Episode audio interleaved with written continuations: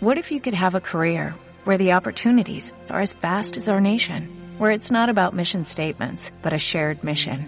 At U.S. Customs and Border Protection, we go beyond to protect more than borders, from ship to shore, air to ground, cities to local communities. CBP agents and officers are keeping people safe.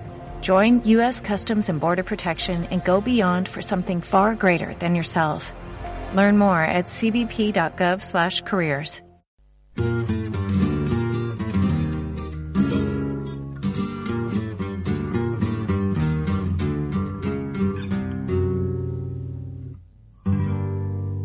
canta que me amuraste en lo mejor de mi vida, dejándome el alma herida y espina en el corazón. Nos zafamos de citarros, aunque sea haciendo música tanguera. ¿Esta versión la conocían ustedes, muchachos? No. No. Sí, sí, sí. Sí, Bien, sí me encanta. Es- es- Creo que es mi versión favorita de Mi Noche Triste. Caramba. Así se lo digo. Sí. Me parece una canción excelente y la interpretación es excelente también. A usted no, no le gusta. Usted me mira con cara de desconfiado. Bueno, no sé, no me gusta mucho. Pero sí le gusta Brioso y a la mayoría de los invitados, mayoría no, pero la mitad de los invitados de 2030 meten siempre un tema de cita rosa.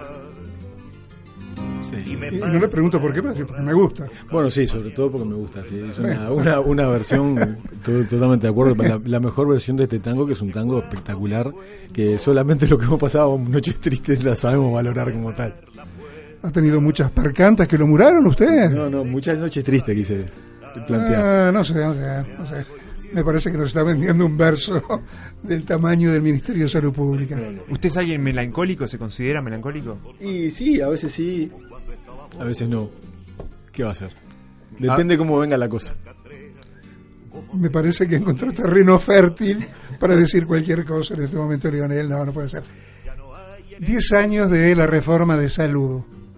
Y enseguida han apare- aparecido balances, algunos positivos, otros terribles. Dicen, no avanzaron nada, gastaron más plata, todo está peor, hay desorden, bla, bla, bla.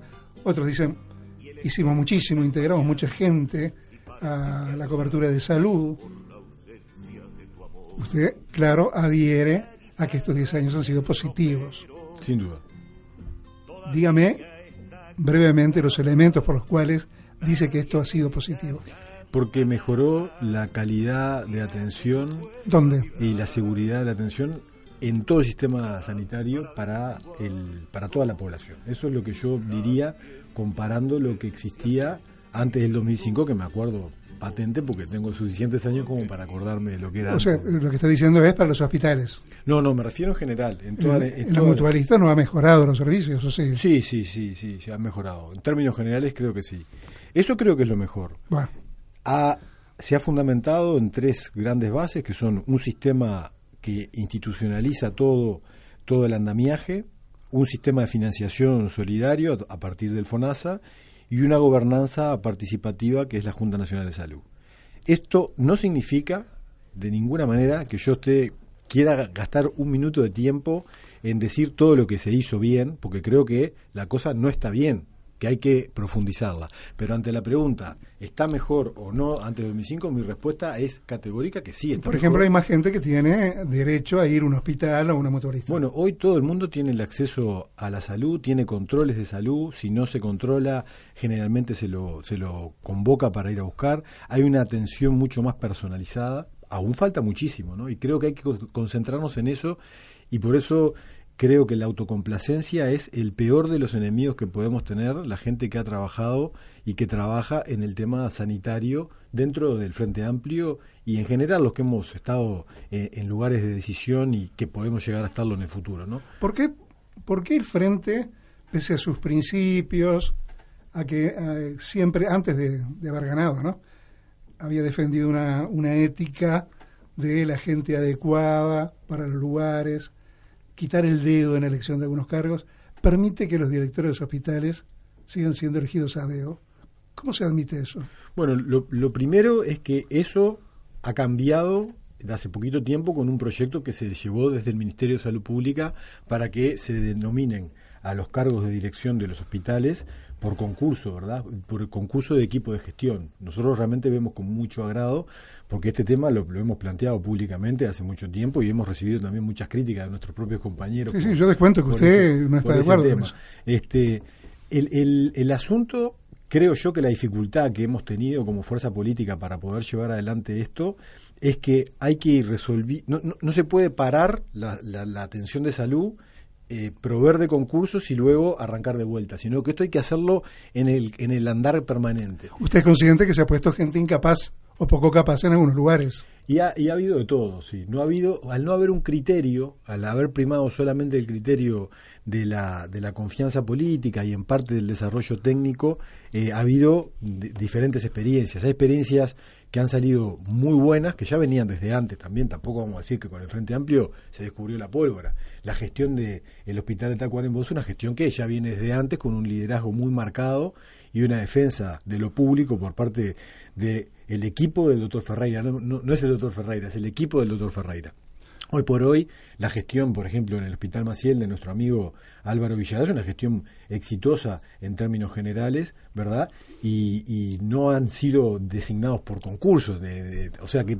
Fue un dedo bien hecho. Bueno, los criterios creo que tienen que, manejarse, creo que es un paso adelante el haber eh, problematizado esta situación y que, que hoy, desde el Ministerio de Salud Pública, se plantee que tenemos que buscar mecanismos este, en los cuales se trate de disminuir las posibilidades de fracaso en la gestión. Ahora, hay una sensación de que con la, con la reforma de la salud se mejoraron los hospitales, o, muchos de los hospitales, y esa idea de que las mutualistas o empeoraron o se mantuvieron en un mal servicio.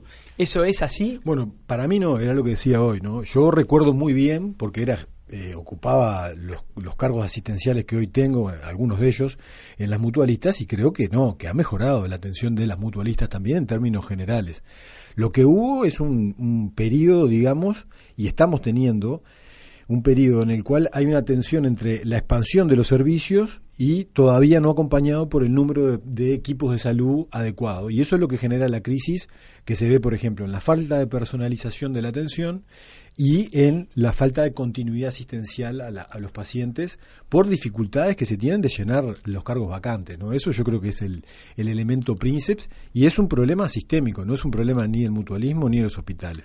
Ahora, en términos generales, mi visión es que está mejor la eh, obviamente que los indicadores estos son discutibles, pero la percepción de la atención por parte de la gente ha mejorado y hay quejas pero las quejas hoy se sienten más que antes porque hay lugares donde poner las quejas, que son las comisiones de usuario, las comisiones de seguridad de los pacientes en las instituciones, en la Junta Nacional de Salud, tiene más caja de resonancia esas quejas. Lo que demora eh, conseguirse un especialista, es una queja permanente. Permanente, permanente. Lo que también se debe a la cantidad o el agregado de gente a las mutualistas.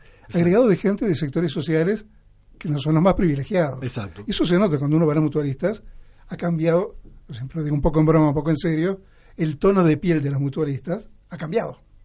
Ya no es el tono de piel blanquísimo que era antes, ahora el tono es más uruguayo, más tirando a marroncito que a blanco. Y eso yo creo que es una de las cosas positivas que tiene este, la reforma porque nosotros consideramos, y eso es unánime dentro del Frente Amplio, que la salud nunca puede ser una mercancía, sino que es un derecho y un derecho accesible para todos. Se ha vendido y la gente ha comprado que la, la salud es una mercancía que se compra y eso creemos que es uno de los grandes errores porque no hay salud mejor cuando se paga más. Ese es el punto central acá. Puede haber más tecnología, puede haber mejor hotelería, pero no atención a la salud. Sí, esas disputas permanentes que hay que pasan por el juzgado de que se compre tal medicamento, no se compre. Es muy triste eso. Bueno. Se están volviendo a dar otra vez las colectas, salve a mi niño, ponga plata acá mm. para que se vaya a operar. ¿Qué está pasando? a ver, lo que hay es una expansión impresionante de la tecnología y la parte farmacológica con puntas de investigación que todavía estamos empezando a ver con los biotecnológicos y las medicaciones adaptadas al, al genoma de cada persona. O sea, esto es va a ser una escalada de ahora en adelante cada vez mayor.